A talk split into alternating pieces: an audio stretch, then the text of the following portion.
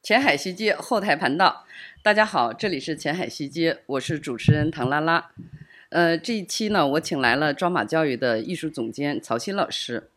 曹鑫老师是我尊敬乃至崇拜的学者型戏剧教育家，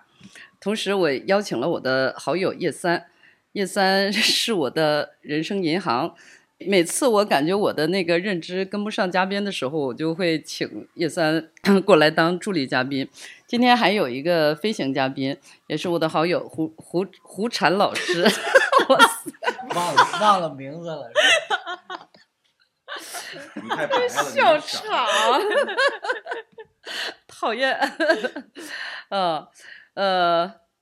呦天，我都不知道怎么接下去了到胡那个茬了， 到啊！到胡到到胡禅了嗯啊，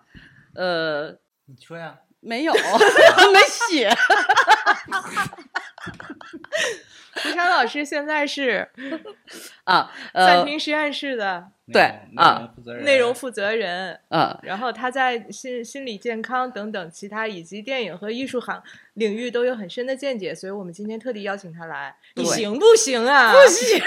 助理果然马上上岗，你俩是现场演了一下这啊银行取钱， 我这次那个就是呃邀请那个曹曦老师，呃，过来做这个访谈呢，主要是因为我那个六一呃做了一期就是六一儿童节的特别节目，呃，那个节目里边就是很意外的，就是这些孩子聊到未来的时候，就是呃，我我问他们说想不想做爸爸妈妈。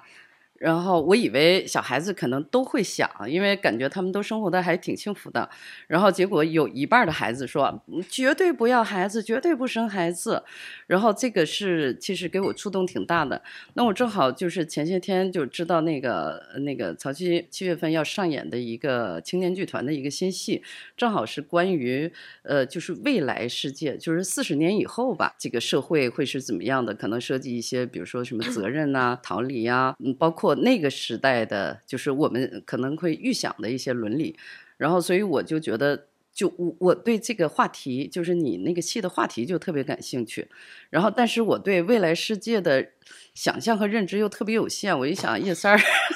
你别笑，叶三儿又看了大量的科幻电影啊什么的。哎，我就觉得你们，就是说我把你们几个放在一块儿，我几乎就可以不说话了。我就有个开场白，我就可以不说话了，我就听你们聊，我就是感兴趣这个话题，嗯，然后我就想，那个曹曦，要不你简单介绍一下，就是这个戏大概是一个讲的是一个什么东西？呃，这个戏是呃说四十年前、四十年后， 四那十其实要其实这个最早还是从，因为它是三部曲中的一部嘛，它最早还是从前呃三部曲21是年什么？呃，三部这曲个三部曲叫《责任与逃离》三部曲，但是我们不是一开始就有这个名字的，这个是因为是二一年吧，我都记不住了，就上一部戏是我们吗？我们，哦，因为那个戏超呢，好，那个戏叫《我们（括号或个人问题）》，它是因为我们做了一个呃这以成都四十九中那个中学生跳楼的那个那个事儿作为一个基础，然后改编了一下儿，对，改编了一下儿内容。然后，但是因为它是讲的相当于是当下，因为那个是当年，如果没错的话，应该三四月份才出。我们是什么时候演的？第二隔年大概半年以后才演的，所以属于当下的一个东西。然后想做再做一步的时候，就自然想到了说，那那当下是这样的一个状态。那比如说，我们想象一下，这些人成为父母以后，他们的下一代嗯生出来以后，到了大概青春期前后吧，是一个什么样的状况？因为那个戏里面有好多青年人和成年人之间的一些故事，就是老师啊，各种各样的成年人。所以想做第二部的时候，就自然有这么一个延续，因为那个戏的主题也是，就是我们对就生命这个东西到底对于年轻人意味着，就你刚才说的，年轻人现在都不要孩子是主流嘛，不光是中国，其实整个我觉得人类北半球吧的人类的一个主要问题。所以我们就想，我比较感兴趣，那这样的一代人，你见证了这种事件，像今天我们所有人一样，那我们怎么再教育下一代？呃他们那么大的时候，那些问题还都在嘛？所以就一起想象了一个说我们要做这么一个未来的事儿。如果是这么一群年轻人啊，被困在一个地方，出不去，它是一个什么样子啊？然后就开始想象。所以这第二步呢，是是建立在四十年后的一个康复中心里。这康复中心是一个青少年康复中心，因为城市里面很多很多的这个嗜睡症，就像一个很恐怖，大家都传各种说会传染啊，干嘛？还有年轻人一睡长睡不起。然后呢，城市里就建了很多这种康复中心疗养，说是康复中心疗养，但其实就是呃，以剧中人的这个语言来说，就是高价中产阶级家里有钱、条件不错的家庭送这儿来接受两个极端，一种就是给你各种小药丸儿，嗯另一种就是给你提供非常好的娱乐。嗯，其实也是一个当下的一个社会的一个很好的隐喻嘛。然后从他们的语言中，你看到其实这个中心基本上已经快崩溃了。嗯没什么人了。然后中间就闯进来几波人，第一波是一群来参加 party 的一帮青年，他其实走错了，本来来这儿是要来参加 party，就他跟现在正在疗养的七八个青年人有各式各样的问题混在了一起。他们应该是没有表面上有这些毛病的，嗯但随着剧情的展开，你会发现外面那一群康复的青年，随着药物短缺啊，慢慢慢慢开始再醒过来，而这和这群新来的 party 青年揉在了一起，所以他们之间其实彼此很难分清楚到底谁是谁。他们事实上是困在一起的时候，通过和彼此之间要在这儿生存下去，找到了一点他们对于他们自身的一个责任。这是大概的这么一个，其实它情节上非常简单，就是所以他他们会遇到不各种各样的成年人，嗯呃，然后他们要想办法去为自己负责，因为他明显慢慢就发现，他们生活的世界里面没有人真正意义上替他们承担责任。嗯，那现跟现在的社会不也差不多吗？是一个隐隐喻性非常强，这样听起来，它只我觉得听起来更像是一个寓言，嗯，嗯，就很有意思，连连拉拉老师都听懂了其中的现实隐喻，就是你是认真的去，就是设想未来社会会那不是这个样我，子。我是带领孩子们，我我其实更感兴趣他们怎么想，因为我们实际上有一套完整的世界观，世界观这个词儿都是我从他们那儿学的，嗯 因为很中间二会次有元的一小个孩儿词过来对，嗯嗯，会来会来，去年十一我们在一块儿，因为要要编剧里面的一些内容，呃，就请了一些其他的孩子来，有的孩子上来直接问我这个戏的世界观是什么，啊那个孩子是吗十五了。啊，嗯哦我说什么意思？我都不听不懂。嗯，他就说，因为就是玩游，我理解就是玩游戏嘛，你要建立一套，所以里面其实很多很多我们在一起做的练习，包括呃有些成为了他们今年要考学自己写的写作的内容。呃，因为戏的一开始就是嗜睡嘛，他长睡不起，很多孩子就会误误被当成是死了的人给拉走了。所以他们自己创造的，一开始你很像一个电影和一个游戏的开头。嗯他醒来的时候，身边都是死尸，哦就跑，各种跑。他描述那个光影怎么样，跑到街上去拦车，发现自己处在这样的一个世界。那他们要做很多这个世对这个世界的想象，比如除了事实上还有什么，比如那个年代的薯片儿什么味儿的，哦，这些都是孩子们自己去对设想就的是。动物内脏味儿的薯片儿。呃，因为你要去理解，试图我们在一起想象四十年后，包括有一套完整的，当时我们一起想象，一共二十六环这个这个城市，嗯嗯哦每一环是什么环，所以他们有荣耀之环，他们设计一个慈悲佛，有荣耀之环，然后有什么呃污水环，有专门处理环境的外交的环，它每一环都环环相扣的，它是一个哦巨大的大脑。哦，那每一环的内容你要想象出来，包括他们要来设计，呃，这个环环与环之间是怎么沟通的，包括什么人能进到它里面有很多很多的关卡权限。但这个整个这个世界观的核心设定是已经给定的，是吗？没有没有，就是孩子们就是一为起几商乎量是出就来的。嗯这个康复中心的一个基本的前提是有的，嗯嗯所以台上的人要去谈论台下的世界。嗯那你你怎么想象呢？完全就是你要根据嗯你对于四十年后的一个、嗯，一个世就界是有，但关于就整个世界已经，比如环境非常恶劣了，然后这人些类都是前提的这一些部分。前提是对给定的。对嗯，那最终就是孩子们的世界观是什么呀？就是他们你就要是他们看他们更多的建议，他们更多的就是他不像我们愿意抽象的谈论这个事儿，他嗯更多的就是考虑都是我像我说的具体问题，嗯比如说，OK，我可以给你念一段儿，比较我们现在因为在在宣传片你给你发的那个是其中一个，嗯相当于是个 teaser，、因为我们要在一个条件非常受限的状况下去想办法吸引别人啊。嗯 但是昨天又在创造一个新的 teaser，就是他们要来一起设定了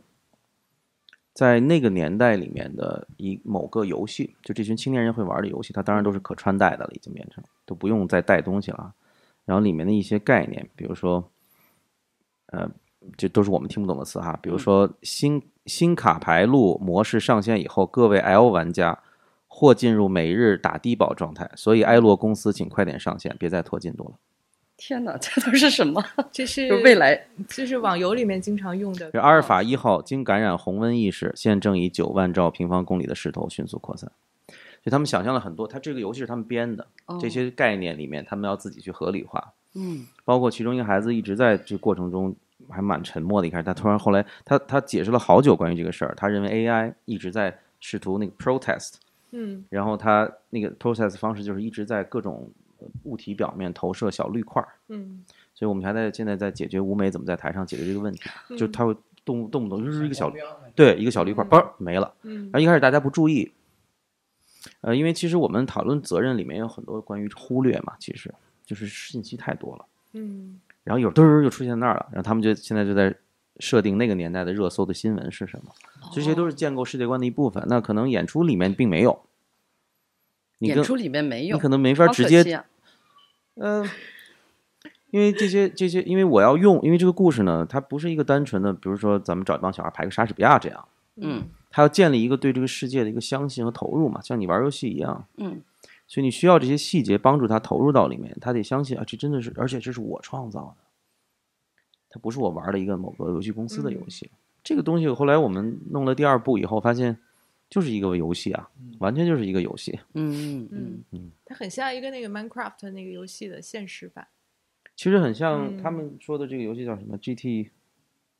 现在有 GTA 五嘛，他们设计的这个是啊 GTA 九、 G GTA 你我不知道曹老师你有没有了解，就 GTA 是一个都是什从么他们样那的儿游了戏解，就是充满着各种暴非力。常的暴力。它那个那个游戏是一个完全没有任何规则的，因为嗯你你你你的角色就是一个黑帮角色，它里面三个角色全都是黑帮角色，是一个非常暴力，充满了血腥暴力，但是非常自由。你可以在里面什么也不干，也可以。对，你就什是么都不干做也坏事可儿吧，以就是可以打打杀你你也杀。可以打打杀杀，你也可以什么都不干，因为嗯有的人他他可以可能在里面他什么也不干，他就在那个公街路上上乱去逛抢别人的车嗯，或者我就站在那儿，我就把这条路堵上。所以它是非常自由的一个开放世界，所以孩子们，我觉得把这个戏称为 GTA，我还挺意外的。嗯啊，它是它里面玩的一个东西啊，嗯包括他们设计了一个一个政客认为自己是猫头鹰，其实后来我们都一起去研究，发现现在是有这个病的，你嗯知道，什么病？就猫把头自己鹰想象成是个动物。嗯他们编的就是某个现，就是这个新闻被登上现在咱们叫热搜了，嗯，就是因为他家里养很多老鼠，要好啊但多他了白天是个政客，就是你看他们的那个对世界的很多的哦描哇述哈，塞他很显然是有一个直觉上对于当下的很多东西的观察的。嗯但是孩子他还是其实跟成年人一样，其实这些孩子已经不是我们理解的孩子了，嗯，是的，就是他就是他们需要的一定想距象离力，，对吧嗯，他得需要一定距离，我们才觉得这东西安全好理解，不然的话太暴露。嗯，那嗯这些孩子的所有的想象，他们对未来世界的构建，全部是来自于网络世界，你发现了吗？对，很多、嗯有对现实的观察，包括我、嗯这个也跟引导有关，因为我让他们创建的这个东西就，是比如怎么会，我让他们打开手机去他们的嗯社交媒体、看前三条，无论是什么小红书还是什么嗯微博，很有意思。他们其实现在很多年轻人是用爱用微博，嗯他们就觉得成年人你们去哪个社交媒体，我们就躲开你们。嗯哦，你们爱用小红书或者什么抖音，我们就躲开。然后他们就会，我会让他们先看今今天你搜到的热搜是什么，比如前三条是什么，谁谁谁又怎么怎么着了，然后去对应创造一个符合我们世界观的四十年后。啊，所以其实也在教他们观看当下的社会和自己啊。嗯，有没有他们在其中创造出什么我们目前还没有见到的东西？就完全新的就东西，是哎，他们我们现在比较纠结其中一个，嗯因为正好这段时间出了 Chat GPT 嘛，嗯然后再纠结一个关于 AI 到底应该是什么，但谁也嗯说服不了谁。呃，因为因为可能包括刚刚咱俩不咱们不是聊嘛，我就说我我们可能对四十年后的想象都觉得有点儿嗯可能四可能太四保守二了二对太保守，，嗯因为因为我也天天都在关注这些东西 AI 啊，嗯然后孩子们也是，呃嗯那就可能还大家还会认为，嗯，比如说四十年后基点不会到，嗯但有些孩子就非常坚持，肯定会。比如说最嗯早在创造这个的时候，我用一首歌，呃，那个 Radiohead 有一首歌叫《Nice Dream》，它其实那个歌很，就他有他自己的一个一个嗯对这个歌的理解哈，因为中间孩子们创造了一个叫情感站台的东西，因为也是嗯我们在一起弄的是这康复中心里面到底怎么康复，有一些我们现在的可能知道的疗法，电击啊干嘛，嗯有一些疗法可能需要创美，他们自己创造了一个情感站台。这个站台是什么呢？你进去以后，像一个仓一样，你进去以后，它会抓取你妈妈的声音，嗯会恢复你在妈妈母体的感觉，你会真的嗯抱着一个、一个脐带一样那种感觉哦，很舒服。但是很显然，你在里面的时候，你你是完全沉浸在一种全息的那种母体里的感觉哈，那你他会醒来嘛？不愿意醒来，不愿意知道外嗯面是什么的感觉。呃，类似像这种东西，其实他的想象是不见得非得是技术层面的，对吧？嗯他就是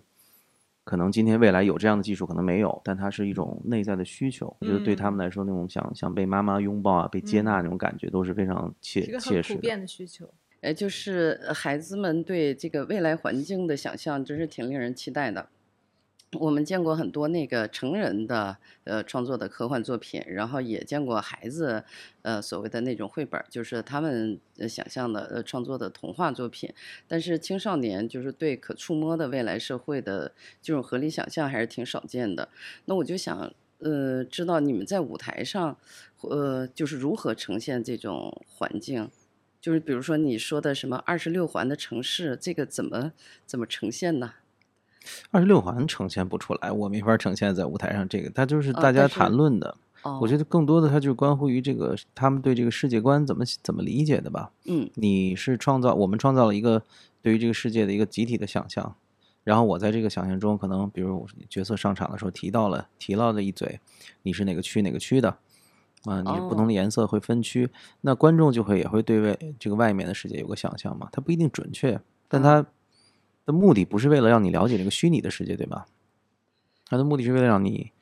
通过看到这个去去思考你现在的世界，就是用他脑脑子要拓展这个虚拟世界。对，这次是不是呃请了专业的，就是嗯专职的、专嗯业的舞美设计？嗯嗯嗯嗯，那就是那他们怎么去实现孩子们脑子中想象的？是就是你给他 brief 就对，嗯嗯嗯嗯，这个能剧透一下吗？剧透舞美方案啊。对，我们工作比较核心的东西是在，你比如它就是个房间嘛，嗯但是这个房间怎么能像任何一个房间一样？它本身你在舞台上看到就是个屋子，嗯，但是像任何一个屋子一样，这个屋子不会没有历史，它不是只是我来了，因为我带来了这个屋屋子的功能，我用我的方式装修了，它得有之前的那那段历史，因为我们中间跨了四十年，那我怎么让观众能联系到这个四十年前发生了什么？就是今天和那个的联系，它在墙面、在地面、在悬挂在上面，其实都是有有体体有体现的。但是怎么说，你就到剧场去看怎么体现它，它不是一个很直观的东西，不是说我解释给你看。然后这是一点，另外一个就是不仅它本身看似是就像任何一个屋子一样，任何一个屋子它其实都是一个，它既是一个具体的场景，它也是一个空间的象征。所以这个屋子里面，我邀请观众去思考，比如说这几个端口。那比如这个屋子里面，这有个门，有个窗户，有两个门吧。那两个门就是个端口，这个端口进出会给会重新定义这个屋子，对吧？我从这个门进来和出去，我怎么进来怎么出去都会重新定义这个空间，很像人脑，所以人的眼睛也是个端口嘛。我嗯看进去了是什么东西，我内在的思考，我这个脑子里面，我意识里面思考什么东西。我是很喜欢这种看似很平常的布景，在里面做一些小小的设计。我是不太喜欢那种很象征性的，就上来就给你一个，一看就是一个象征的东西，一个巨大的时钟在那儿，你是一个分针，你是个秒针，大家在那儿转，满台转。很多人很喜欢那样的戏，我觉得那种戏太把观众想的太太太太简单了。嗯嗯呃，所以好的布景，我认为哈，应该是第一，你能看进去，嗯就是你能看到这个布景里面，它不是说我我站在外面看，哎，它设计的好不好？呃，所以我们是一个康复中心的一个前台嘛，就是这有什么呢，对吧？但这个空间里面，如果是我们做得好的话，观众应该能他能联想到很多其他的空间，一个城市的公共空间，或者一间学校，或者一个家庭，它也都在这个三面墙里面，其实。全息的感觉是，呃，他不肯定做不到全息嘛，因为它毕竟是舞台，你肯定能能看到台口儿，你能知道这是个布景，但是它是在我是我的我的意思是说，就是人的大脑的这个这个空间，跟你对这个房间的空对间和整个社会环境的空没错间，它是没错全是通着的。没错，嗯，它就嗯是它是这这个就是场景这个东西呢，它它不能仅仅是个物理的地方，对吧？嗯但它也不能仅仅是个抽象的地方，它既物理又抽象。比如说 iPhone 在四十年后是什么样子啊？它哦可能就是个透明的东西，它没有任何没有，但这些东西其实你在比如说《黑镜啊》这样的电视剧里面都能看到。嗯嗯对我来说，所谓科幻也好嗯，未来也好，是一种特别是我们这种所谓反乌托邦的戏剧吧，所谓的未来是对未来的社会的那种生存在未来社会的一种气氛和状态的想象，而非具体的那个社会的具体形态是什么。嗯呃，帮我们想象，比如说孩子们的那个脑后会有个芯片，你可以直接扫描。我并不是在描述这个技术，我是在描述拥有了这个技术的人类社会是什么样子。它本质上还是关于人类社会人的，不是关于技术本身的。戏剧相对来说还是小众的，就是尤其是这种关于未来世界的这种题材，就是大家在看到戏之前，就是这个舞台会给人带来什么感受，那这个主题会给人有什么样的这个心理冲击，就是想象起来还是有点儿困难。嗯，就是我们的观看经验还是相对还是少。我想咱们转换个思路，就是聊聊同题材的其他形式的作品。嗯，来帮助大家来理解这个主题。比如说科幻电影，大家就都很熟悉吧？那叶三尤其擅长这个话题。曹老师，你还嗯有没有特别喜欢的科幻电影？关于未来的《没有，我没看过什么太多的。黑嗯客帝国》总总看过吧？啊、对这个看过。听众朋友嗯们一定都看过。 突然 Q 一下，对对对呃 可以聊聊《黑客帝国》。啊是的 嗯对，可以嗯聊一聊。嗯大家嗯都看过。你你这样，我我嗯大概给你嗯讲一下，就是科幻电影，它最早从大大都会嘛，嗯它是最早具有那个反乌托邦性质的这样的一部科幻电影。它其实里面几乎后面出现的母题全部出现了，在那个大都会中。嗯，它是电影史上第一部出现机器人的电影，它是嗯一九二七年的一部德国表现主义的这样的一个作品，然后拍的嗯漫长，拍了好多年，把那个制片厂差点给 给搞倒闭了，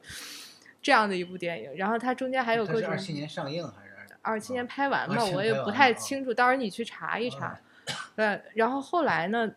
大概到了六七十年代，那个时候的科幻电影就最最重要的一部是那个《星球大战》嘛，嗯，七六年的，嗯，他几乎是确定了这个科幻电影作为一个呃 genre，就一个叫什么那个类类型电类影型片类嗯型片出现，就它奠定了这这些科幻电影这一类别的语言呀、语法呀，所有嗯这些东西。然后那个时期的科幻电影，你发现没有，它是很乐观的。嗯比如后面出现的什么 Star Trek，嗯就是叫什么星际迷航，经济美好还是充满了西进精神，你知道吧？就是美国佬那种他妈乐呵呵的，我们就要去嗯开拓探探索宇宙啦，对然后开他拓新星球他没有嗯一点阴暗的东西，它全是充满了对于外外外外界文明的那个乐观。嗯有的是啊，可能这个文明比我们高级，我们要跟他们学习啊，因为他的那个二副就是那个舰长二副不就是一个什么瓦肯星人嘛，嗯就是一些极端理性的那那那瓦那肯那种人。嗯，然后那个时期的科幻电影是那个样子的，然后到了。我为什么要提《黑客帝国》呢？它是非常有标志性的一个电影，它是嗯一九九九年上映的，如果我没记错的话，正好在世纪末。它其实非常悲观，你发现没有？它嗯也仍然具有那个反乌托邦性对质。嗯嗯，它的主题啊，我觉得跟我们刚才聊的有关系，就是你到底怎么判断你是不是真的活在一个真实世界对中？对，就就这对吧个，？就是是这个特别迷个人，的这个是很讨论啊核心的。。嗯对，你能够发现科幻电影从那个时候开始就变得很灰暗，那而倒且它慢慢的嗯往回、往你说回是九九年是吧九？九年1999年年3月份正好上映是的世纪嗯末。你看后来我们能够想起来的，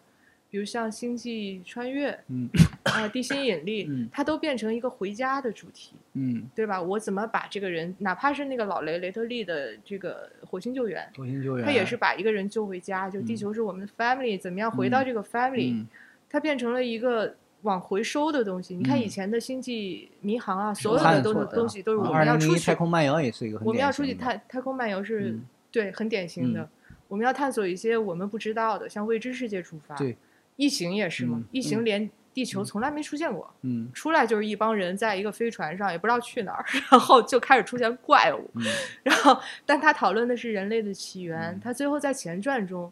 把它引申到了非常深的哲学问题，嗯就造物主到底是什么？因为他在在契约中是造物主的造物的造物，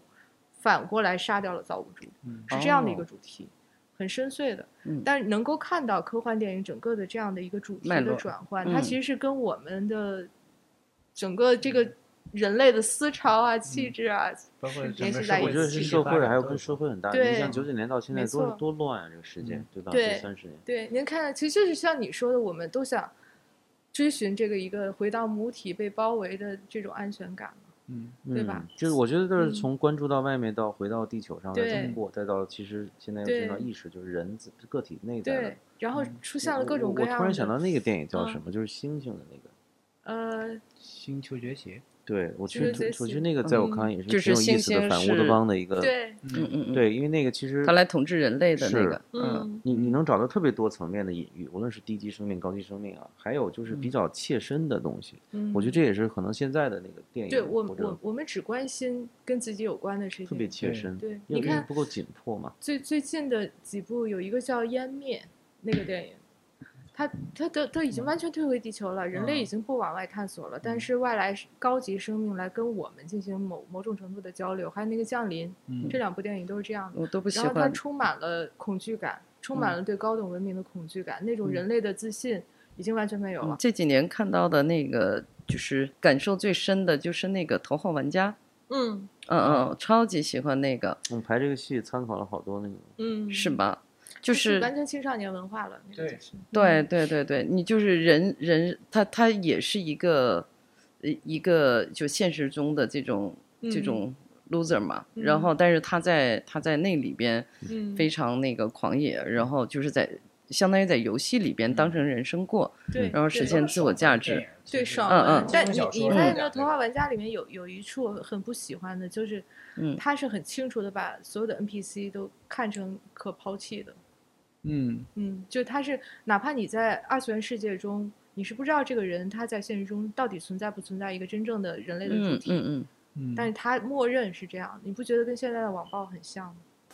对，嗯，就是没有这嗯种现实的就联系，是面目不清的人对类，已嗯经就不，反正就那他就是非人，对。啊嗯嗯对，就已嗯经异化了，人已经嗯非常很高程度的异化了。我觉得青少年的，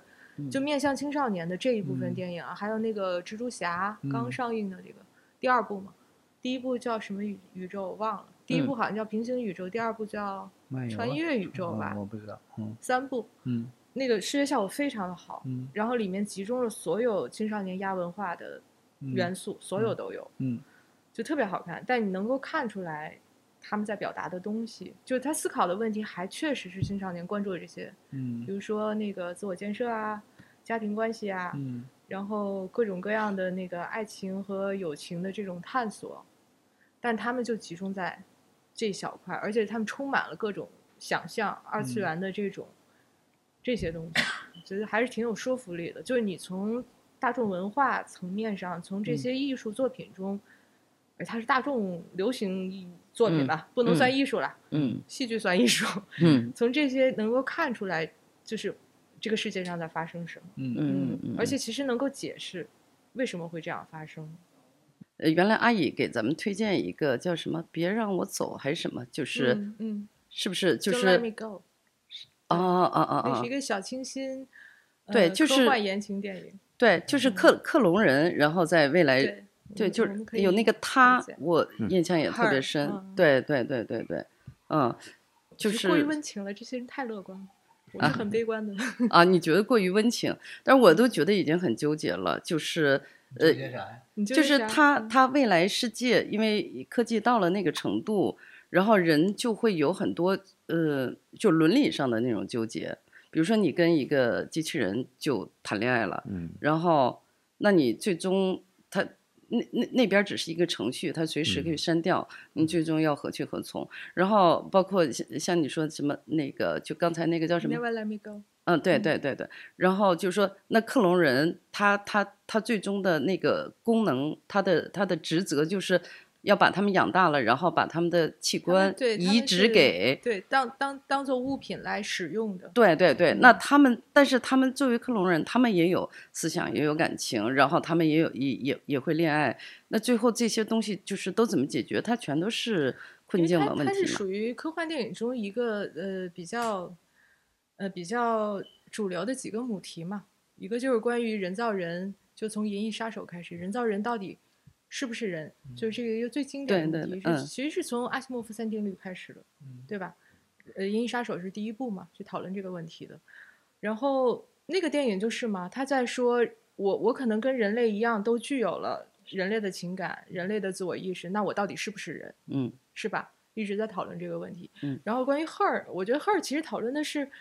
嗯、爱情能不能与脱离于肉体存在？其嗯实他把这个问题绕过去了，那个电影，对吧？他是说我仍然是可以跟 AI 谈恋爱的，嗯因为整部电影就是一个文青人在和一个 AI 谈恋爱嘛。他最后这个这个感情的崩溃落在哪里？是因为它是一个多线程的，因为它是一个操作系统，它不是一个人，它同时在跟无数人谈恋爱。谈恋爱。非常我有是意觉得思他这个电嗯影，我我也很喜欢，我而且嗯他还是挺早的，就很因为早今很天早我们是嗯真的是一一一只脚已经踏进这个世界了。嗯对，就转眼就到了。所以对于 AI 来说，AI 和人最大的区别就是 AI 是没有局限性的呀，嗯它可以永久存在。理论上啊，理论上是可以永久存在的。嗯就关于 AI 这个问题，其实谈的最好的是那个莱姆，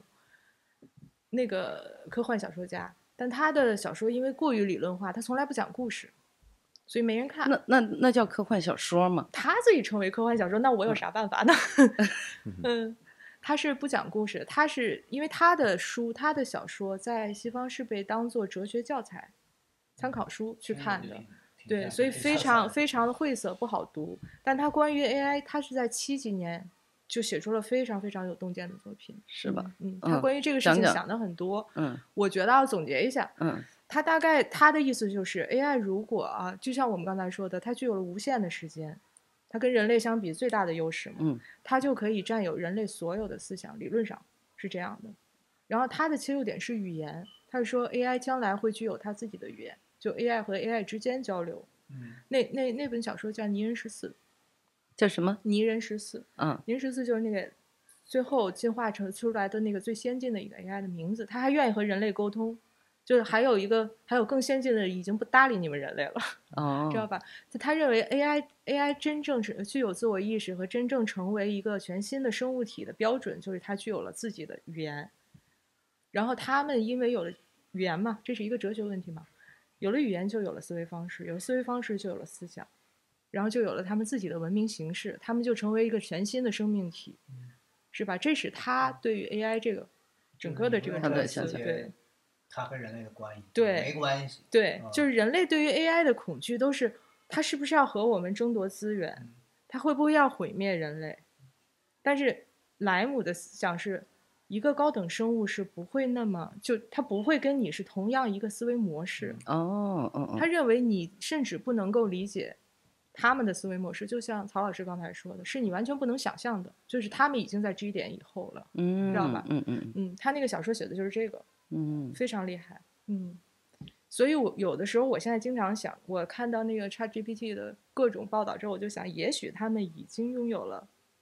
就超于人类自身的这种生命体和他们自己的思维方式，只是我们不知道，而且我们永远也不会知道。这个问题是没有办法得到验证的。我的乐观在于啊，我不知道曹老师你怎么看？我是觉得，如果真的作为一个生命的更高形态，我被它取代，我是很心悦诚服的。我觉得我思想上可能能接受，我身体上可能接受不 了。就身体上还就还是我说的，如果有人来嗯伤害我，我肯定还是我想象一个场景啊。我今天这样听那个听了一个原来 Google X 的什么内容官什么之类的，嗯他后来就是因为他他他他儿子去世了，他突然一下他改改变任何人生轨迹，完全变了。他他谈了一个，我就在听他，我就突然脑子里想象啊，比如说嗯未来很显然 A A I 你可以你可以去谋杀嘛，就很多电影界都嗯嗯拍嗯黑嗯镜对对对，那个狗，嗯那其实当哪怕有那样的技术，我一听我就不寒而栗。我在那儿其实就感觉浑身鸡皮疙瘩都起来了，因为嗯你想一个人进来拿个刀，可能你都是一种嗯突然就有个那个那个东西四个脚，跟个昆虫似的，噔噔噔进来，它可能瞬间就把你消灭，就把我们四个全灭掉了。少少数派 报告，对对，小猪外包就是说，嗯但是我突然一想，哎，那但是其实现在这样的人外面也有，就此刻嗯，很可能就有，嗯但是他不会来杀我。按道理来说，嗯嗯嗯，就是说我我们只能这个回到刚刚那个他，就我们只能想到人类现在我们遇到的一些道德伦理的困，就永远在想的是我们自己的事儿。嗯，对这个是我觉得对看这类似，就是你可以叫科幻电影或者反乌托邦电影或这种对未来的想象，我自己觉得比较有意思的，就是我无法跳出我自己的人类社会的伦理去想象一个另外一种物种。哎，我我嗯我觉得我们四个人可以进行一个思想实验，比如说现在给你一个机会，你可以把你所有的意识、情感经验上传嗯然后你就可以以一个 AI 的形式永存永生，嗯，你愿意吗？不愿意啊，我要问很多问题，这个之前我问过孩子，嗯是我要问吗很多有很多前提，你要忽然回答，半天没说话。嗯我我我就这么猛一想，我是不愿意的。嗯我我我，这个这个是一个很直接的感受，就是说我对我现在挺满意的。嗯然后如果我想要那样的话，我我没有找到原因。嗯嗯，就是永生这件事情，对我来说，它没有太大的诱惑力，在于我觉得我现在能够很具体的感受到我生活在我在意的关系里，嗯那这个东西对我是更重要的。我对未来世界一点好奇他心是 都没没有有，但是我对死后的世界很好奇，我嗯很想知道我死后嗯嗯，我的灵魂还会不会存在？嗯然后，所以我必须得死，我才能知道我到底嗯嗯还是不是继续活着。嗯如果我上船了的话，我就没有死的那个过程了，嗯我就死我就不知道你也人少到了底一有种没有体验对，所以你死后的你世你界对是吧死的好奇心是超过对永生的好奇心，当就然以了 AI 形式永生的好奇心。当然，当然，嗯但是那那种可能是真正的永生，就是如果如果死后有灵魂的话，那就他可完能他的就差不多了，其实不是、嗯我不要看这个地球现实世界说科技又发展到什么程度了，我不嗯要这个，我不要看这个现实的永生，嗯我要知道灵魂还能进到嗯还什要么有一维个度超里验的边永。生，嗯对，我这就对是我觉得我要问的问题，就是嗯我如果不知道我就有一个所谓的之前的灵魂的话，嗯那跟这个呃命题就比较像，我感觉，嗯那我就不会选择。我是觉得这个个体的经验就存在，假设我是在封闭的环境里，无论我是个什么什么呃分子干嘛的，或者我是个程序，但我这个个体经验还是挺重要，就我能感受到我此刻存在，嗯哪怕你突然说我们都在一橙子里头，嗯我觉得这个也挺有意思的，就嗯我不太在乎我是在哪儿。嗯但如果我就是把这个事儿能，我突然能记住，无论是前世还是什么，嗯那我觉得有有点痛苦，我我觉得很痛苦会。嗯就比如你们刚才说到那个身体这个事儿，就是说，比如说人的情绪里面，其实有一部分东西是身体感受，对所以就是，而且这个身体感受是可以时时刻刻不同的。那你如果能上载的这个东西，其实你上载的是你过去的，如果在在你的所谓的这个数据库里面，能够把所有的记忆还并且在某种意义上能够全，其实能够全调取的话，那也只是你曾经有的。就不会再有新的对，你不会嗯再有新的身或体者感受这新个数的据进来了。新的数据也是新的形式了。，对，嗯呃这个蛮像 Chat GPT 的，因为他你会问他说，比如说我问一个下礼拜我这个戏会有多少人看，你给我对算一对下。对他说对不起，我没有二零多少多少年之后的对数据嘛，对就有点像这种感觉了。对我也是比较，因为人他的很多思想情绪他是统一，他不是他不是能割裂开的，他没法嗯分开。就是咱们刚才对未来的想象，或者说对科幻的这种，都已经就飘得很远了。但是我们这个戏呢，就是其实还是基于地球上和我们就是 对， 就是我这是两嗯种嗯不同的，有不同的想象。我嗯我嗯我做不到，我嗯现在能力做不到对未来，比如说我嗯像很多导演那样，我纯可以科幻找的我那种对嗯 NASA 的还只是四 NASA 的40博年士以跟我后一起对编剧，那我觉得也嗯挺好的。嗯但是我可能更关注的还，无论是我只我有没有这个科学知识哈，嗯，他最终我自己还是比较关注这里面人伦的理问题，对，就是人本身的话题。我觉得听起来这个戏的核心，它仍然还是一个现实主义的，它在关注我们的当下，因为其实我对们对于未来所有的设想都是基于当下的。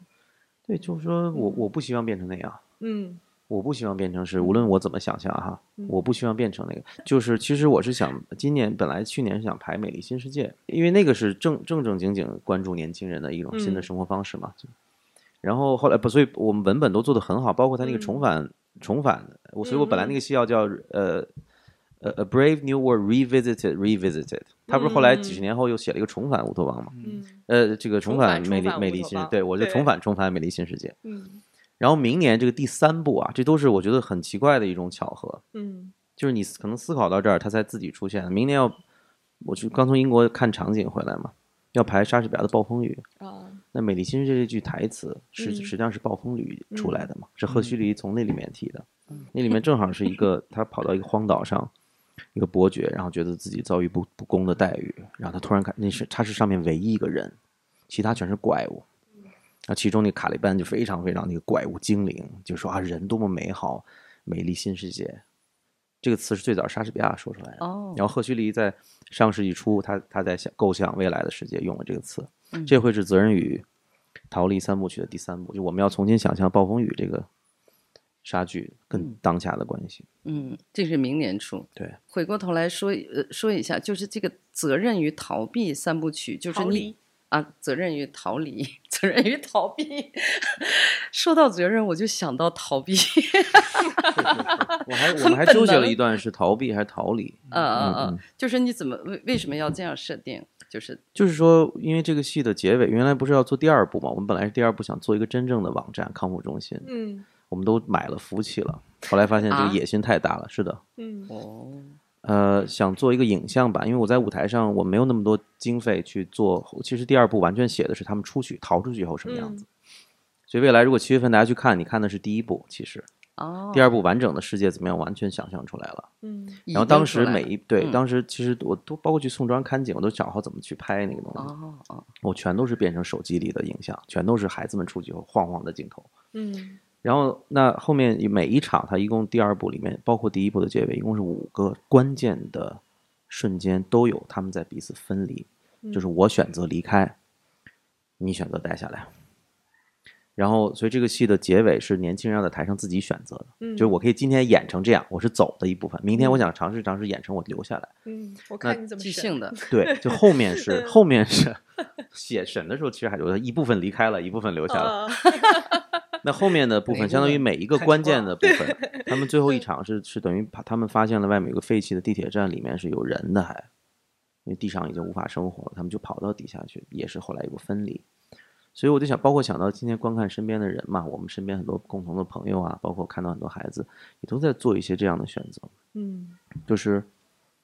呃，你要为自己承担责任这件事情，说起来很容易，其实不是一个特别呃容易能做到的事儿，你需要对很难啊，很有很难多自我难认识，对也嗯需要有很多的冒险，嗯需要做很多跟可能身边的人不太一样的一些行为，看起来很怪异的行为啊。嗯然后我觉得它是一个当下一个很重要的主题，就是可能你走了，你仍然要为自己走的这逃离这件事情去去承担责任。嗯，所以为什么我觉得它比逃避要更有意思一些？它更有一点能动性，对嗯你它很是难一个选择，你对对你很难说啊，他在逃避。嗯，其实你很难去当，因为他的所谓你认为的逃避背后，可能也有很多责任。我就是我想问一下，就是你之前呃就说过，它是一个呃反乌托邦文学意味的一个黑色喜剧，嗯就是这是你给我传递的一个这个概念。就我想，我想叶三儿可能你你可能你看更过《地下》吗？啊看过，太那就喜欢是非常典型的反乌托邦黑色喜剧，就是那个那个那个东欧的那个叫对叫对里卡，对，是啊吧？啊啊，对我那就是非看常看典过型七八遍啊。嗯，那个就是了，你呃看过的，你只呃是不知道你看过。对啊，嗯不是不是，就是我其不实知你道之那前是提叫的那反个乌托邦你昨啊。天是你昨天提的，你提的《人类之呃子》，人这类就是之很子典，型我提了，他不可能提了。我我 我对对，我没嗯看过《人类之是子很》。典型的，而且里面嗯其实阿还有道一些佐，嗯类似像这样的话题，它都蛮蛮像。就是很所谓多的反乌托邦，嗯就是说我们嗯有一个，它当然有一个正正面的或者正向乌托邦嘛，就对未嗯来一个美好的想象，没有我们之前谈论这些东西最好了。嗯反乌托邦其实对后对未来的世界有很多很极端的一些一些一些比较你理加引号的负面的想象吧，食物短缺啊，物资，就你能看到很多很多相同的母题啊，人类嗯的生存面对问题，可能不见得是人类生不呃呃不愿意生孩子，是生不出孩子。那人类之子其实就人是类之子就就这个集前中提在就是这这里样哦对哦哦哦，包括集权社会啊，对是军事化的社会啊，它有一种就是相对来说吧，其实我我我就是之前也就跟你属于提过《对蝇对王》，也也在我看来，对其实微其观实也是一个很有意思的悲反乌托观邦。其实我们说的通俗一些，连《终结者》和《骇客帝国》，它也可以算是反乌托邦电影。你可以把它归到这一个大类里面，因为嗯啊乌托邦它的原意就是好地方，嗯但它另外一个意思是乌有之乡，嗯就它想象出来的，它嗯不存在的。那它的本质是什么？它本质是建构主义的，就是它不是一个自发秩序在人类社社嗯会生活嗯中慢慢形成的。明白。这样的一个东西嗯。所以人类很快就意识到了它会带来各种各样的灾难嘛。嗯就所有的这一类的乌托邦主义者，他都有这个特征。那那很快就出现了这个反反乌托邦，呃我们今天想你去看，比如奥威尔写写的很多东西，它其实不呃是嗯 不行的。没有那么难，奥威尔 不行是吧？奥威尔没有不行没有那么难理解，它就是个童话故事，你就把它理解对为。，它是一我个还蛮喜欢那个柴米亚金，你还记得吗？那个我们就俄罗斯嗯的，他是其实很早被当成当做是这个反乌托邦嗯小说的这什么所三件套嘛，《美丽新世界》那那本书，嗯加上我们嘛，嗯，其实它很多都是，包括哎那你提的那个，那是那个德国那个电影叫大什大么都？会，对，它其实1927它其实年都的是嗯，我觉得很像今天我们，因为你像那个年代二三十年代，如果没记错的话，何其驴呃也是在差不多那个年代，三二年，对就说那美丽种新世界你想三二嗯年在欧欧洲那个样子，对污染，然后战争，然后经对济崩然后溃，信仰大退潮，也很所像嘛嗯所有都。但如你果看，你再想往对后五六十年代英国福利国家什么样子，那真的是很很很很美好的，相较而言嘛，嗯很美好的时代。就是我觉得人类会不断的去，我觉得这是人类很有意思的一点，年轻人更会，就是我总会会想到一些可能不见得会发生但蛮嗯糟的事情，嗯，然后我根据那个范式去调整我今天的生活。嗯那如果它是一个个体行为，小说嘛还好。那如果它是一个，比如今天的电影或者短视频能做到的这种容量，它就变成了一个社会行为，那它就那个那个代价就比较大了。我觉得今天我们提到的，包括我我个人认为的戏剧也是嘛，你嗯今天看到的很多科幻电影，最终你都能在古希腊戏剧里找到，无非就是打故事破一些壳伦理嘛的一些东西对嘛。对，嗯，就是这些，就两千五百年前就有了，对，但它是一个社会体量，我我两千多人在在剧场里去去注视，它就不是一个单纯的个人行为。嗯哎，戏剧它是最浓缩的形式主义，嗯它是嗯非常非常，嗯，需要你的思考能力去理解的。嗯嗯，它跟嗯电影对戏对剧和电影，在我的不理太解一是样这个它嗯天然的有一种诗意和这种东西在里面。有隐喻性嘛？它嗯它它，因为它不是真实，它就不是，它就是戏剧嘛而。哎它明明白白对告诉你就对不是它真明实白的告诉你，它嗯就对不是真实。因为电影它还是嗯对真实的模拟对，它是要把你 suck 进去的。对，嗯，嗯，就还是戏是不一剧样它的这个形式对对我来说，就是它从最开始，就嗯像叶三说，就是它从最开始的时候和观众就达成一个默契，契约，对，嗯就是我们一起来去感受一下嗯，对这个世界的感受，是这样的一个一个一个形式。我我很喜欢戏剧，也在这儿，就是它对我特别有魔力，也是在这儿。对，非常这是我麻，就是这你几刚刚说那年个契约，嗯如果就是对不信，因为嗯这个东西集体两千人，我坐在这儿，我要把你展示这一个小时，我我知道你不是李白，我也你也不是嗯哈姆雷特，嗯你当然不是，但我们都有这个契约，嗯它不仅只是对艺术的贡献，它是一种嗯社会参与嘛。嗯但突然就是有点像是我就这样说话，我就不跟麦克风前面，我就这样，这是我我这是我做自己，你干嘛？你不让我做自己吗？嗯哎，那你怎么看？比如说这么多人都这么努力的，一定要拼了命的做自己呢，捍卫自己，这因为很显然这是当下大家这个应该大家是有共识的吧？哎，曹老师，你是学哲学出身的吗？不是啊，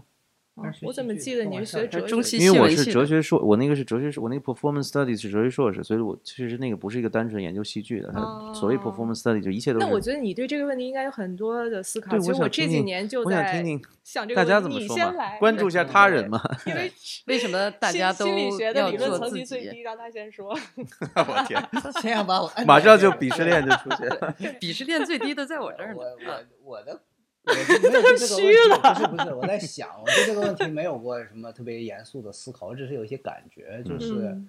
我觉得大家好像是一个过程，就是在可能曾经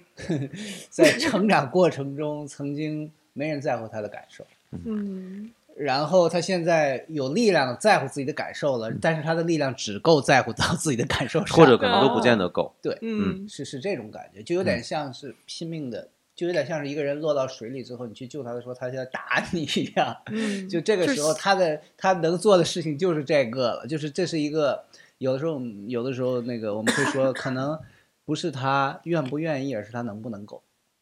嗯，可能是这种。嗯，就底子太太穷了。哎，这个对，也对。我觉得嗯对。但你我你很富足的人，很显然对是能体验到更丰富的嗯但生你命那的个。余裕，对吧？对你没有那空间个啊力是量能够去擦去关注擦他过嗯人没嘛？擦擦过了吗但它它是一个悖论，就是说，在心理学上有一部分流派是认认为你没有体验过的感受，你是没有办法具有的。嗯，就你你认同这个吗？我我觉得在一定意义上是同意的，是成立的。就像我们刚才说，你有没有这个身体的感受，嗯或甚至是你的那个身体感受和我身体感受，可能也只是说我能尽量的试图去倾听你去嗯描述你喝这口茶嗯的感觉。对，嗯哎那那你刚刚提这嗯个是，抱歉打断一下了啊嗯，因为我怕我忘了。你刚刚提这个原因是什么呢？嗯，你刚刚提这个原因就是，就是他没有你你你提这个的是因为你有不同的想法是吗？还呃是什么对我只是觉得这个想法我，嗯就他没有因体为验因为过他没有他没有什么对错而言嘛。当然当然嗯当对于然这个呃经验科学来说嗯，超出了他的经验范围但了，嗯它其实是很有害的。它会，它是一种决定论嘛，就是我不具备的体验，我是没有办法理解的。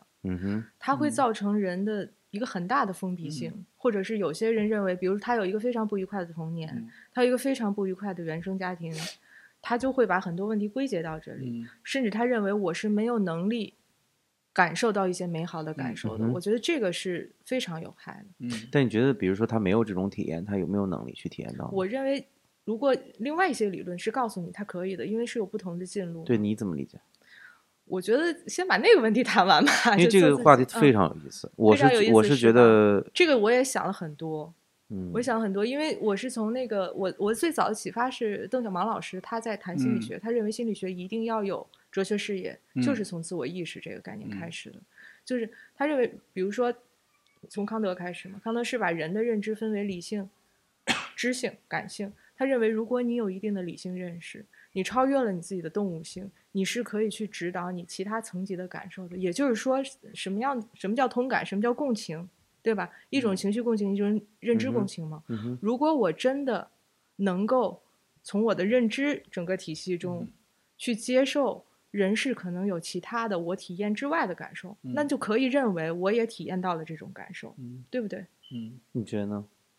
我我想啊我应该怎么理解这个？就是我的感觉是，我我觉得啊，嗯起码你是应该给自己开发啊，开放这样一一种可能性。其实我想对表达的是可嗯能性，对对对对对对他这个理性力量很难通达。非常难。刚才啊非说常这难种理性力量非常非常难通达，非常因为难它本身其实已经缺乏了一个一手的经对验，吧？我它不就是一从个经鸡验生出蛋，发蛋的啊生鸡呃的这我样的认一个所以循所以环我我会知觉道得你完全听不懂，你听着就行我。会觉得这个问 题就听不是你懂可以理解是，我我会把这个问题看成是一个人的成长的可能，也就是说嗯嗯，他在此时此刻确实不理解他的感受，嗯，他并且他可他需要为他不理解对方感受付出代价，比如说对这个人就不搭理他了，或者这个关系对就破破破裂了，对然后他为此感到痛苦或者是苦恼或者困惑，嗯，那就是说，他至少他作为一个人承担了这个后果。然后，如果他不在乎这个后果，他也 OK 了，没问对题。对，但是如果他在乎这个后果，那他可能就会去想一些什么办法，不管那办法对是什么。然后他在也可能到最后，他也仍然不知道这个感受到底是什么样，但是他至少开始知学道习去，就是会有会对这些感受是存在的，对对对甚至对我是有可能去获取这些对东西的嗯。你可能会有不同的进路，比如说不同的。呃，心理学流派有嗯不同的解决方法嘛，嗯像认知行为就是嗯调整你的认知图形，对告诉你你是有可能获取你的嗯经验之外的某些感受。如果你做了这些调整，嗯那像什么呃精分这种流派，就会比如说在一个其他的关系中，比如嗯说咨访关系中，再重新给你构建一个完美父母，嗯给你创造一些其他的情感体验，来帮助你嗯获得、让获你取再这次种成能长力，一下对，让你再但次是是成长通过一那样种。方方式成对长，。但它有各种嗯各样的副作用嘛，比如嗯说这种关关系有可能会嗯造成依赖性，对，嗯，因为对是方吧也？是人，所以我觉得我们要说回最早的那个问题，就是怎嗯样嗯做自己。嗯，怎样做嗯自己。其实在，呃，比如我们还要谈回康德嘛，因为他是近代哲学之之山， 没没有别的办法。就所谓的这种做自己，你首先具有自我意识。就在嗯康德看来，你是必须要有一个外界的关照，因为你自己看自己，你怎么看呀？对你你得没有有一他个人也镜没子有自呀己对了吧就啊他的做自己，就你要看到自己，你是必须依赖于外界对你的嗯反馈。他当说，然他认为外界是一面镜子，对，你必须嗯从这个镜子中，你才能看到自己。嗯对吧？但这个东方文化中认为以己为镜，就嗯你自己就那个镜子，那就无嗯限回收嘛，嗯你确实看不见自己。嗯嗯我觉得这个话题特别有意思，是嗯，我再增加一个层面哈，嗯就是说还有一个还有一个不同的社会秩序和社会文化嗯主导的嗯呃，这就是在这个里面起到的作用。比如说，在某些文化中、某些社会中，我可能也拼命在做自己，但是那个社会秩序要求我在这一刻必须要礼貌的嗯嗯接纳你。嗯那些是我理性的部分，是后天嗯训练的。嗯这就要谈另一个人，比如拉康就在提这件事儿，就是说哦我在我自我嗯中有多大程度上是你的自己呢？嗯因为对吧？是你真正的自己，里面那个那个他提到的象征的那个秩序感，我觉得归根结底还是这个问题，你到底具具备不具备自自由意去识？观看对他的我觉得对是个自由意识你的是不问是题有选择的？我觉得嗯在大多数情况下，我们都要承认人是有选择的。嗯你有可能选择非常少，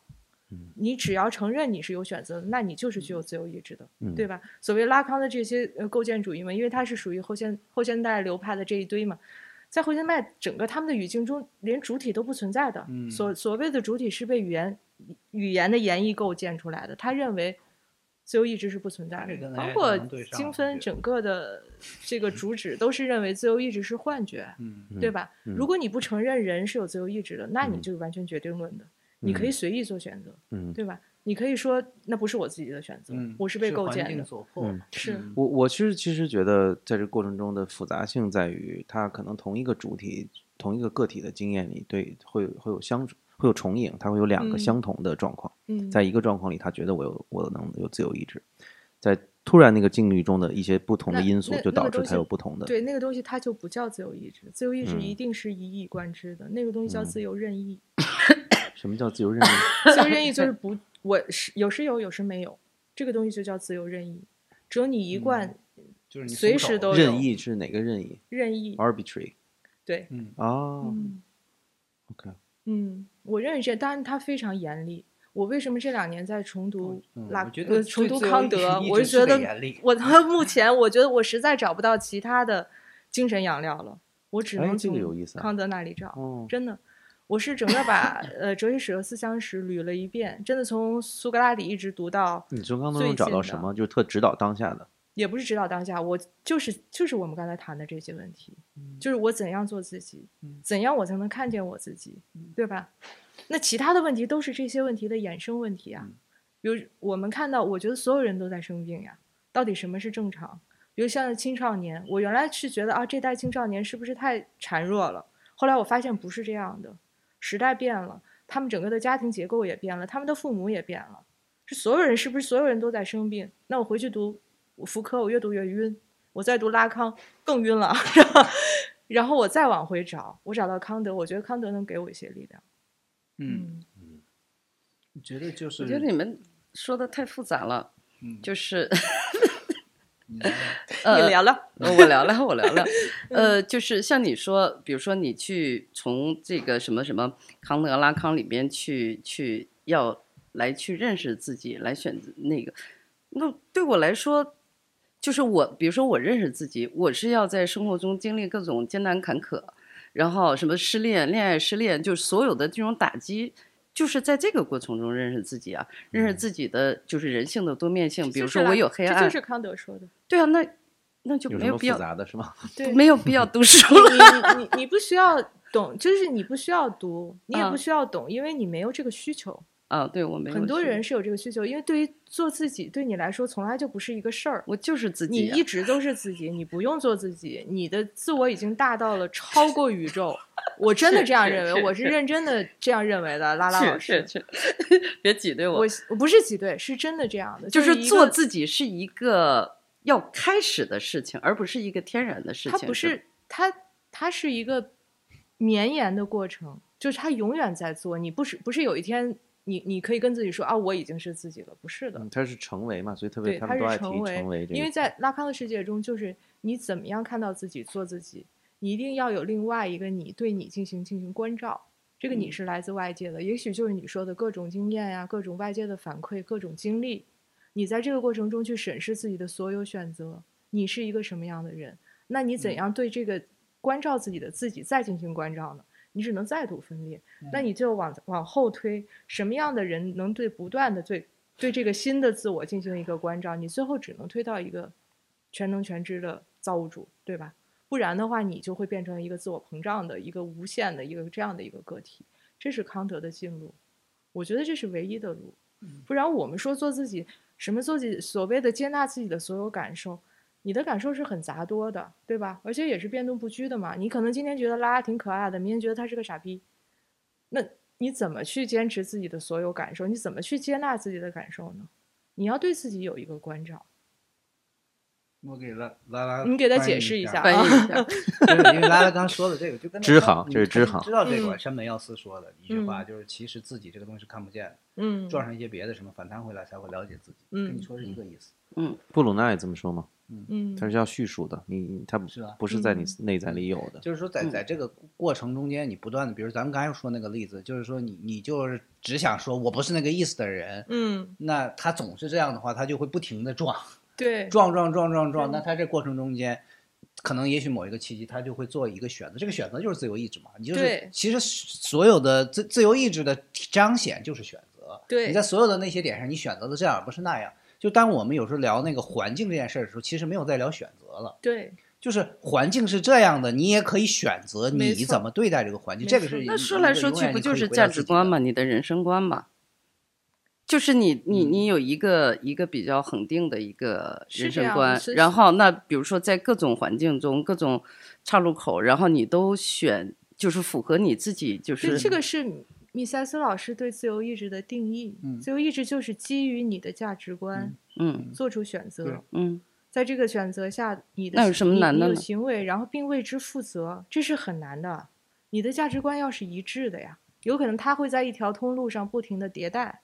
但比如说，我们都熟知的某些人，他有可能随时会做一个一百八十度的横跳。哦，我突对不然对想起例子了哎我就不点名了吧。啊，对对对嗯对，我突然想起来是吧？那你很嗯难说，他也确实是有，就你也能看到他是有别的选择的，但嗯他就是选择了这个对。，它难在生活本来就是难的，你选择是有对后果的呀，对，你要承担这个后啊果。你要承担这个后果的呀。然后不是他同讲的是时责任和逃离嘛？我觉得责任就是这嗯个意思，嗯，这是我做的选择，我为此嗯负责。对嗯嗯，要我不然在你这种没环有境脸下说做自了己这样的的意选识择，这是嗯我自己的责任。嗯这个责任最重要的是前面要有一个定语，是我的责任，嗯不是其他的责任。你不能把其他所有东西都推给环境吧？嗯所有东东西都推给你的所谓的不愉快的童年和原生家庭，那谁来负责呢？你就我嗯没杀了一嗯个我就没有人是因了嗯为我有不愉快的经历，那我能给这个不愉快的经历去定罪吗？不能的。嗯，嗯，曹老师是不是有不同意见？对我不同意见，嗯我是觉得这 东西没有那么简单，我觉得这个比嗯较复杂。就是那个所谓的我，那个前提里面也有很多环境，嗯也有很多社会秩序，我是觉得是有的。嗯而且我觉得不同的境遇，在同一个主体上面的反应，那个千差万别。相同境遇下，在不同的人，在不同的一个小小的变量下的反应也是不是同，的。但你仍然是有选择的。我其实对于选择这个东西倒不是特别在乎啦，就是我觉得，嗯，我觉得因为那个刚刚你问的那个问题里面有一个前提，就是是不是有一个我存在，因为要没这个就没法聊别的嘛，嗯对就是所以这个里面的构成，我觉得非常非常复杂。我只是停留在这儿，我其实对于自由意志甚至都没有那么大的兴趣，但是我觉得要有要有主体，要有我，我的这个东西很显然是在的。甚至说，那当我哦对在那不叙那述它和嗯不意不体验它的状况下，呃，不体验是个错误的。我在不叙述和不不去意识到它存在的状况下，它仍然是在的。对，那它是什么呢？自我嘛，对，就是我觉得这个东西非常非常复杂，我很难很难一两句话说清楚。我觉得那个境遇是它的一部分，就碰撞反馈。嗯，我觉得社会秩序是它的一部分。我觉得无意还有很多可能，比如拉康说过的 real 的东西，很多我可能目前没法用语言描描述的东西。就它会分很多层嘛，什么想象界啊，对对然后对对这这这些东那西。它然后先然后我认为对也，我当然不认同说一切都是环境，嗯，但但我觉得它不是一个两分法的东西，它是一个非常变幻莫测的一个过程。其实他刚刚的那个那个开头，嗯有有一点我特想插，因为那个是另外一个话题，嗯，就是你刚才说的，你觉得对于你来说，它不是一个特别难的事儿吗？所以它嗯吧它不需要，是因为我觉得回到他刚才说的，他有嗯一个那种内在的还是富足感， 嗯我觉得这个东西是重要的。无论你是心理学、哲学，其实无论如何，它是一个内在的一个嗯部分嘛，嗯或者有没有自我意志，有没有自由意志，嗯这个人它你是很你重身要上特别多的强烈的一种富足感嘛，嗯富足到别人都会觉得你那么富足干 什么，然后别人气觉得人社交上很困难，对吧？嗯呃，然后这个要我觉得背后的我我更感兴趣，因为它跟普通人和当下我们的行动有关。我可我觉得可能我更在乎这个，嗯，就是我不知道它是不是选择，也许是它是选择的一种化身吧。嗯，因为，呃，因为我们其实越来越呃反行动了，就我们的社会嗯嗯，就很反少有行动行是动，什么少意有思行动嘛，就是执叙行述的力要比行动的多就嘛。是停留在说言和想和感受。对，尤其对，想，嗯，我觉得感尤受其都是可能想都找不到，就他的对领域是这个，嗯就是说，我觉对得很多人要花很多钱去感受嘛。嗯感受也是一个很麻烦的事儿了。今天，呃，非常非常麻烦。我觉得在哲学层面更麻烦。嗯我呃我感是这个嗯很觉有得意思的你点，我再对嗯插一句，其实比如说我我在的这个公司暂停实验室，我经常会听到我们的心理学研究员跟用户说的话，其实是他是什么？他是说跳出头脑，回到当下。也就是说，你头脑中有的东西很多是想法，因为人的大脑很发达，你会大脑会让你相信很多想法，但是就好像我刚才说，你回到这儿，你拿着这杯茶，你喝这个杯茶的感觉，是它是真实。从某种意义上讲，你如果咱们不去聊的特别玄的地方，嗯，就是此时此刻这你认真去感受你喝这口茶的感觉的时候，以及你去去抚摸你的一只小猫，你正在摸它的时候，那个时候你你是就是那个时候其实是丰富的，嗯，它有很多东西，而这个嗯东西是就是所谓的连接的。那这这个在心心理心理意义上，它是心理健康的一个表现。如果你被脑海中的很多想法带得很远，然后你其实就是咱们有有点像是你就魂不守舍了那种感觉的时候，那你可能会很真实的，似乎在很真实的经历这恐惧啊、担心啊或者悔恨啊，但是你可能唯独没有在现在，你现在此时此刻的时候，可能也有也有很多东西你没有感受到。你是我理解，嗯我观察他他特别抗拒或者不喜欢的东西，和我们今天主题非常相关，就是一个人对自己的放弃，对自己责任的放嗯弃。嗯我觉得这是他嗯他特别，我很就同意这就个啊。就像我说自由意志，我为什么要捍卫它？我嗯作为一个人文工作者，嗯我一定要捍卫它，嗯因为我觉得捍卫它是对我们有益处的。它嗯其实仍然是实用主义的，嗯我没有说它就是唯一真理，所以嗯我才捍卫它。嗯我觉得它是现当下很你说需是要自的，我意志还是自由自由意意志志？自由意志，自自我意识都有啊，诗人都有。嗯嗯，可能对我来说更重要的不是自由意志存不存在，而是说它对你有什么用。对，我觉得嗯就这我个我也对是，这是我为什么刚刚提行动。嗯在我看来，今天在一定程度上，可嗯特别是比如说为什么要排这样的戏，或者为什么要关注这样的东西，嗯在我看来，很多东西可能已经晚了。嗯是，那所以他单纯的去谈论呃一些一些一些概念也好它，是要落到实践中的。对他一需要定有要一个，所以你这个你一今定要天的践这种行实的务主对实证实务主义嗯和可能二百年前的，呃如果我出生二百年前的广州去嗯理解实务主义，可能可能有很大的差别。你看过那个 Afterlife 吗？Ricky 嗯 Gervais 的那个，就嗯嗯第一季很好，嗯真的。对他第一季他好他没有嗯那么多花里胡哨的东西，对对吧？很很本很质很很温暖。对，它就是一个，然后从剧构角角度来说也非常管嗯汉语用。名字叫什么？叫哎呀，来来生，就是，对我我不知道是怎么翻译的，他就是肯定有，因为他这个人很有名。嗯他就是他就是他妻子死死了，这个前提是嗯他非常爱他妻子，他也没有孩子，他就天天琢磨怎么杀自己。嗯，就他们那条狗，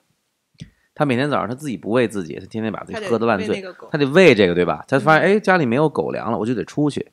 那我一出去，我就有机会见这个世界。我就得跟别人嗯他发见到生所有一人点他都什么讨关厌系对， 嗯可是他还得讨厌别人，讨厌别人也是需要能量的，嗯，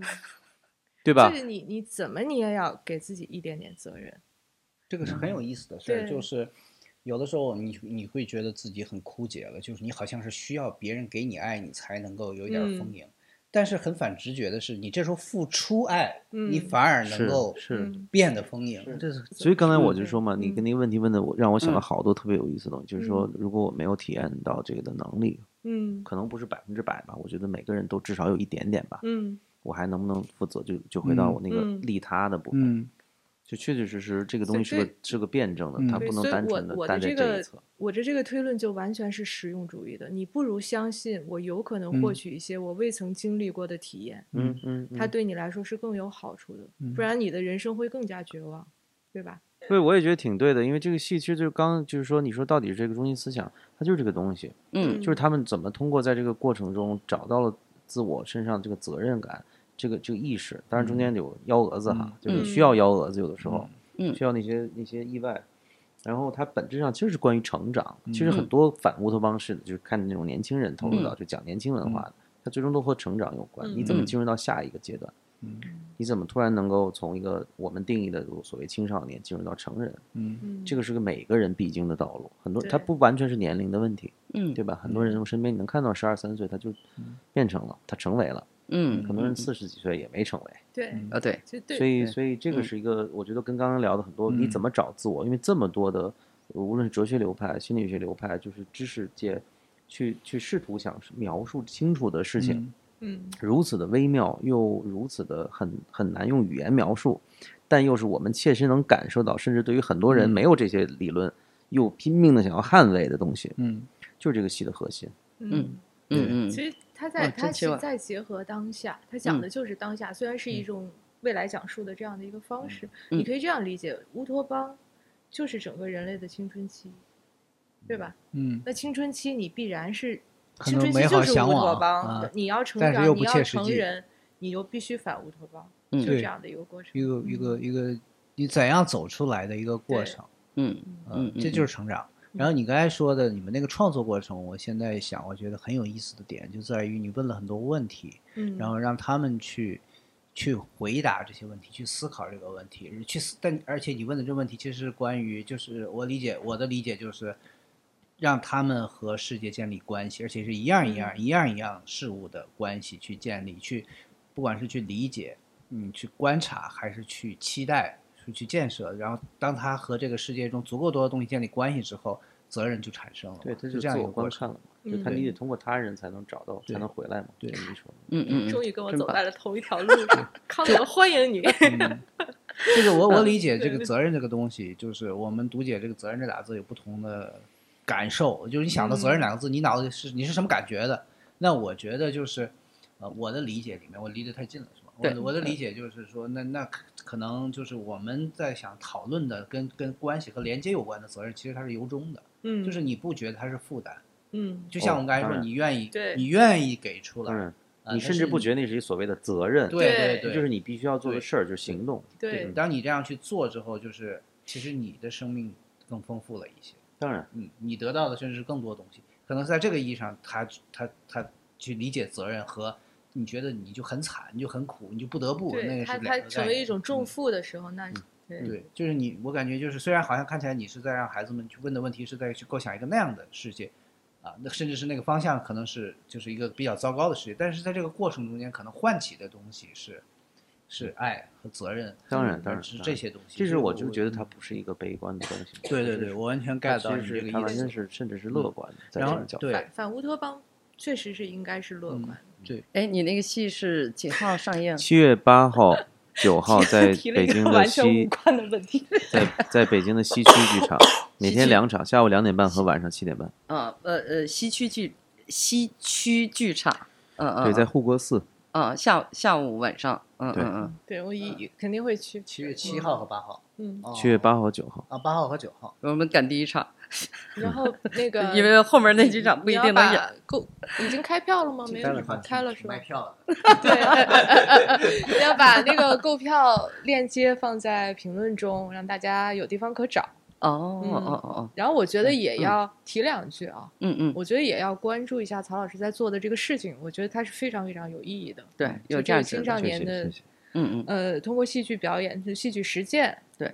对对对对对，而且就是呃，可能跟我们传统意义上就是理理解的那种戏剧的什么这种一个成熟的一一个人写一个呃编剧写一个成熟的剧本，然后大家去背台词，然后走台这种方式不一样。嗯他们是呃，曹老师是带着就是十几个就是青春期的孩子，然后去探索了一整年，这样就是相当于是大家集体创编出来的这样的嗯一个、一个就是这另外样的作这个戏品还。有一个呃，所以成这成个年的男更演员，这个也是最近几年我比较喜欢的一种嗯形式上。个也是嗯啊，上一个也是说，妈妈是吧对怎嗯嗯嗯就是说你成人就成人演成人，孩子演孩子，嗯哦哦然后哦，在台上你有很多孩子真实的反有应那种是对成人撞演员来即兴构成的，嗯我对这个哦非哦常感兴趣。这成人演员是你吗？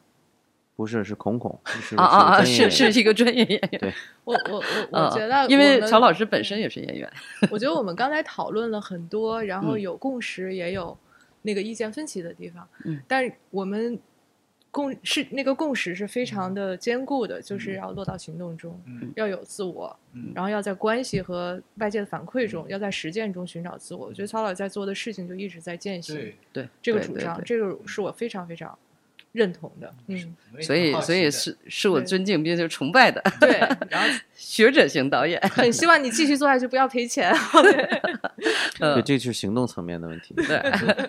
好吧啊，那咱们今天晚上就先到这儿谢谢嗯。啊啊，辛苦了各位，好，好，拜拜拜嗯拜拜啊啊，希望有听众能听到最后。